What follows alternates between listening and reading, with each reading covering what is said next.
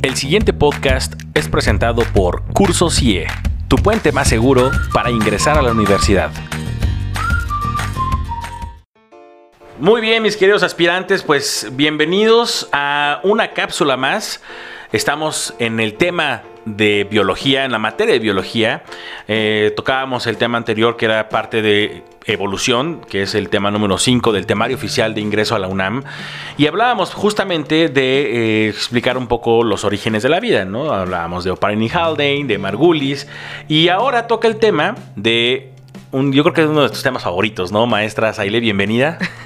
Hola, ¿qué tal? Sí, bueno, creo que en cada podcast digo, me encanta, me fascina, me apasiona. Se nota tu, tu pues esta pasión que tienes por la biología y esto que es el proceso evolutivo, ¿no? Y que creo que es fundamental también entender cómo es esto del proceso evolutivo, las diferentes teorías y eh, creo que, pues seguramente vamos a hablar de Darwin, el papá Darwin que le llamas. Pero antes de llegar a Darwin, platícanos un poco de Lamarck. ¿Quién es Lamarck? Claro, bueno, mira, eh, este tema de evolución es un tema extenso pero lo más importante que ustedes deben de saber es que Lamarck y Darwin son como los padres, ¿no? Y Vamos a empezar por Lamarck. Él fue el primer naturalista, imagínate, fue el primero que creó una teoría explicativa de todos estos procesos evolutivos. O sea, antes de él no existía nada, no nos preguntábamos nada no, acerca o sea, de la todo era culpa de Dios. Este, si las cosas fueron así, fue porque Dios así lo quiso. Claro. Eh, eh recordemos que también estos científicos eran como muy, muy castigados, era todavía en las y sombras y perseguidos. Estamos hablando que él habla de una filosofía zoológica en 1809, o sea, tampoco tiene mucho. No, no, no. No, o sea, estamos muy, muy en pañales, ¿no? Entonces, ¿qué, qué decía Lamarck? Mira, Lamarck se da cuenta que hay una influencia en el medio. Entonces, él piensa, hay cambios que son medioambientales y estos cambios ambientales provocan nuevas necesidades en los organismos, ¿no? Porque lo estoy viendo, o sea, está cambiando esto y entonces comienzan a tener otras necesidades y estas necesidades obligan a que cambie el, organismo tal cual. Es más, en el 2001 la obesidad era una enfermedad crónica degenerativa, ¿no? Pero ahora es una enfermedad hereditaria. O sea, ha cambiado. Wow. Eh, ¿Por qué? Porque estamos evolucionando. O sea, al principio no, no era tan preocupante, pero de repente algo cambió en nosotros, algo cambió en nuestro gen que ahora ya es hereditaria. Aunque no quieras, mi Aunque no quieras, ¿no? ¿Y qué pasa? Pues que nos corresponde a nosotros cambiar eso otra vez. Entonces Darwin se dio cuenta de esto, de que hay influencia en el medio que sí te cambia las cosas, te cambia la jugada. Y entonces comienza a hablar de ciertas leyes, ¿ok? Esta ley, bueno, la primera es la ley del uso y desuso. ¿Qué es esta ley del uso y desuso? Sí, claro, ¿no? Aparte de las leyes así de eso, del uso y desuso, que pues es muy básica. Eh, si lo usas, va a seguir existiendo y si no lo usas, va a desaparecer. Entonces, ¿qué, qué dice Lamarck? Mira, e, él dice, ok, tengo un organismo que tiene un ambiente modificado, este medio ambiente no es el natural, y entonces, como ya está modificado, pues mi organismo debe de tener cierto grado en el uso de sus órganos. O los va a desarrollar más en algún momento. Entonces, cuando tú usas continuamente un órgano, se produce un crecimiento. De aquí la función eh, que se crea el órgano tal cual, ¿no? Y un desuso prolongado provoca su disminución, incluso su desaparición. Entonces, ¿qué sucede? Por ejemplo, el, ejemplo más típico es uno de las jirafas, ¿no? Al principio la jirafa tenía el cuello corto porque tenía las hojas de los árboles. Claro, que es lo que siempre nos han lo que siempre te explican, ¿no? ¿Qué pasa con el paso del tiempo? La jirafa tiene que empezar a ejercitar este cuello para alcanzar las hojas más largas y más altas. Entonces, este es el, claro ejemplo del uso y desuso. Cabe destacar que esto, para que haya pasado, fueron... Claro, o sea, tampoco fue de la noche a la mañana. Una cantidad de años impresionante. Exactamente. Otro ejemplo que tenemos es el famoso tercer molar. Ok. O sea, el, tercer molar, que es la famosa mola del juicio, e, e, ese tercer molar estaba diseñado para triturar, porque nosotros comíamos carne cruda. Entonces los incisivos son para desgarrar, por ejemplo, pero el tercer molar es para triturar. ¿Qué sucede? ya no lo necesitamos. no, pues ya no, Para nada. Entonces hay generaciones que no le salen los, terceros molares, hay otros que todavía los tienen y no les causa ningún problema, y hay otros, por ejemplo a mí, que te ocasionaron, ya sabes, el dolor de cabeza, los de cachetotes oído, los cachetotes, este sí, sácamela. ¿Por qué? Porque lejos de, usarlos ya está en desuso, ¿no? Y así hay muchos ejemplos, o sea, tenemos también el apéndice. Antes se utilizaba justamente como esta parte de defensa del sistema inmunológico, en realidad nunca hemos sabido contra qué nos defendía, ¿sabes? Pero ahora, lejos de defenderte, te causa problemas, porque pobre de ti si te da apendicitis. O sea que el apéndice no sirve absolutamente ya no sirve absolutamente de nada. O sea, hay personas inclusive que ya no la tienen. ¿Por qué? Porque tiende a desaparecer. Entonces, de esto hablaba la marca. Y luego tenemos otra, que es la ley de los caracteres adquiridos. Eh, esta ley de los caracteres adquiridos son modificaciones creadas. Es decir, eh, nosotros tuvimos diferentes grados de utilización de estos órganos que se van transmitiendo generación tras generación. Es decir, a la larga lo que va a suceder es que los órganos que están muy desarrollados son los que más se utilizan y los órganos que no se utilizan pues tienden a desaparecer. Si te das cuenta es casi idéntica a la otra.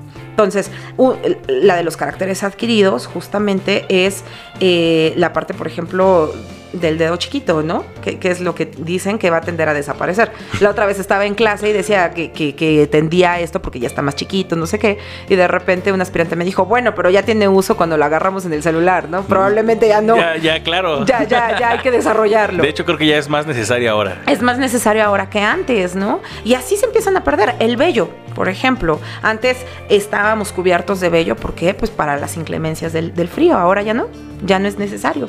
Entonces, cada órgano se va adaptando acorde a lo que el medio nos esté dictando. Eso es lo que dice la marca. Y esa es una parte de su teoría, ¿no? Por, Toda su teoría está basada en eso justamente. Ahora viene Darwin, ¿no? Papá Darwin, sí, por supuesto. ¿Qué dice Darwin? ¿Quién es Darwin? Así rápido. Darwin, bueno, mira, eh, Darwin expone una teoría en 1859, se llama El origen de las especies, y él apoya diferentes principios. Eh, Darwin en realidad inicia con, con, su viaje a las Islas Galápagos. Él iba de acompañante. El tema con él fue que durante el viaje él se mareaba mucho. O sea, de hecho estuvo la mayor parte del tiempo en tierra porque él no soportaba estar en el barco. Él era muy curioso y entonces empezó a llevarse este, fósiles, empezó a tomar este, dibujos, empezó a observar el ambiente y se dio cuenta que hay cosas que cambian. Entonces, él empieza con ese primer viaje, pero de repente eh, hizo el Beagle, por ejemplo, ¿no? Que fue ya justamente a las Islas Canarias, a ver qué es lo que estaba pasando con esos animales, sacarlos de su ambiente. Entonces, lo que él hace es un trabajo magnífico y, lo expone en su teoría El origen de las especies, ¿no? Entonces, ¿qué decía Darwin? Mira, Darwin habla que la evolución biológica es gradual, o sea, nunca va a pasar del día a la noche y se explica porque se van acumulando variaciones favorables a, a diferentes generaciones. Entonces, me está hablando de genética pura. O sea, Charles Darwin es el padre de la evolución, ¿no? ¿Y qué es lo que me dice? Que, esta acumulación selectiva de, características hacen que los seres humanos y las especies en general vayan transmitiendo de generación en generación por herencia estas mismas. Pero estas características nos obligan a competir entre nosotros por la existencia. Es decir, en la naturaleza no todos los individuos están dispuestos a sobrevivir. Y como no están dispuestos a sobrevivir, van a perecer. Y eso es lo que tiene que pasar, ¿no? Eh, la selección natural, que él lo habla así, es que estas variaciones en realidad se van a ir adaptando al medio y los que sobrevivan van a tener un éxito reproductivo. Y las que no sean ventajosas, al final van a ser eliminadas. Entonces, aquí es donde empieza como el gran debate, ¿no? Porque justamente habla, ¿no? Simplemente el más fuerte sobrevive. Darwin no hablaba de la fortaleza física, habla de la fortaleza genética, que tanto eres adaptable al medio. O sea, si tú me llevas ahorita a lo mejor a un clima muy, muy caluroso, eh, no te vayas muy lejos, ¿no? Las personas que viven en playa. O sea, andan en la arena caminando y no pasa nada. O sea, tú me pones ahí. se, te, se te caen las chanclas. y... sí, o sea, andas buscando la sombrita porque quema. Claro. ¿No? Eh, te, te, quedas dormido en el sol y bueno, ya sales como... Todo quemado. Todo quemado, no me toquen, estoy de malas. Pero estas personas no, ¿por qué? Porque están adaptadas a ese medio. Claro. ¿No? Entonces, si tú me sacas del medio, yo me vuelvo muy débil, ¿no? Pero si estoy en mi medio, puede que yo sea fuerte en este y me estoy adaptando en este. Entonces Darwin hablaba de esto, que es más, más probable sobrevivir cuando tú tienes todas las características y todo este éxito reproductivo. Y que al final la especie que no está destinada a sobrevivir en esto, pues se va a morir. Y también hablaba de una teoría que es la famosa llamada, la, perdón, la famosa teoría sintética. Sí, claro, la, teoría sintética se le conoce como el neodarwinismo. Entonces, eh, los fundadores es Meyer y Simpson y también una persona que se llama Dobzhansky. Eh, perdonen, no es muy buena mi pronunciación, pero bueno, lo que ellos dicen es, toman todo lo que dice Darwin, lo enriquecen y agregan algo muy importante, las mutaciones.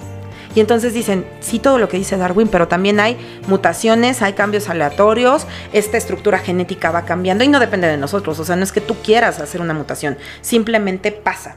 Y este proceso aleatorio eh, va ocurriendo a lo largo de generaciones que va modificando la estructura genética de las poblaciones. Lo que hablábamos, ¿no? Ahora el cáncer es muy común.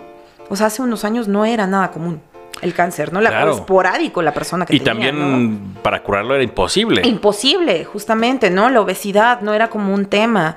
Eh, la osteoporosis, por ejemplo, ¿no? Son cambios genéticos que estamos teniendo, son mutaciones. Y las mutaciones son muy buenas porque las mutaciones nos dan variabilidad genética y nos dan adaptación.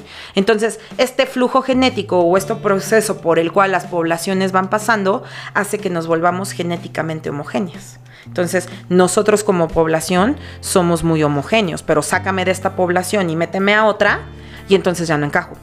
¿Por qué? Porque no estoy acostumbrada a desarrollar esto. Eso es lo que dice la teoría sintética. La gran diferencia es que Darwin no hablaba de mutaciones y la teoría sintética de Meyer y Simpson, por supuesto que habla de mutaciones. Eh, hay que entender que esta teoría sintética es post Post, claro, es neodarwinista. Es neodarwinista. Exactamente. Ahora, en preguntas tan sencillas, bueno, pues. Sí, ¿qué, tipo de pregunta ¿qué tipo crees que va a venir, no? O sea, me habla de la ley del uso y desuso, la marca. Ajá. Me habla de la ley de los caracteres adquiridos, la marca. Eh, me habla que de la selección natural, Darwin.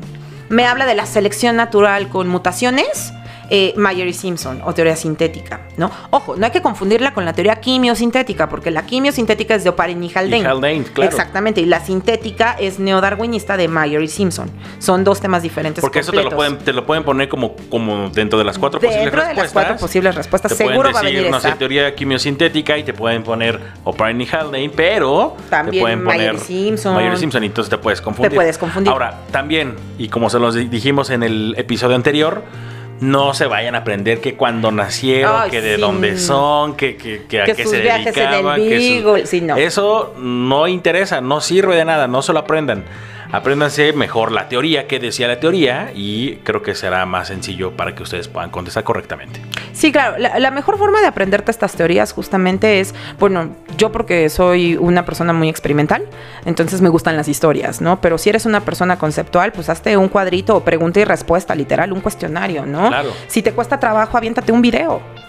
Entonces, lo importante es que tú encuentres la forma en la que estás estudiando y cómo estás aprendiendo para que puedas pasar este examen.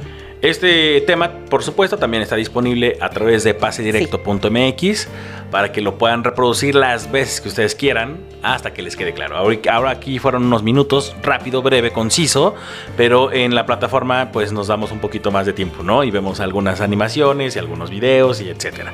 Así que eh, para los que están tomando el curso presencial, pues todas las preguntas, como siempre se los digo, aprovechen a los profesores y pues disipen cualquier duda que llegaran a tener. Profesora, ¿Algo más que quiera agregar?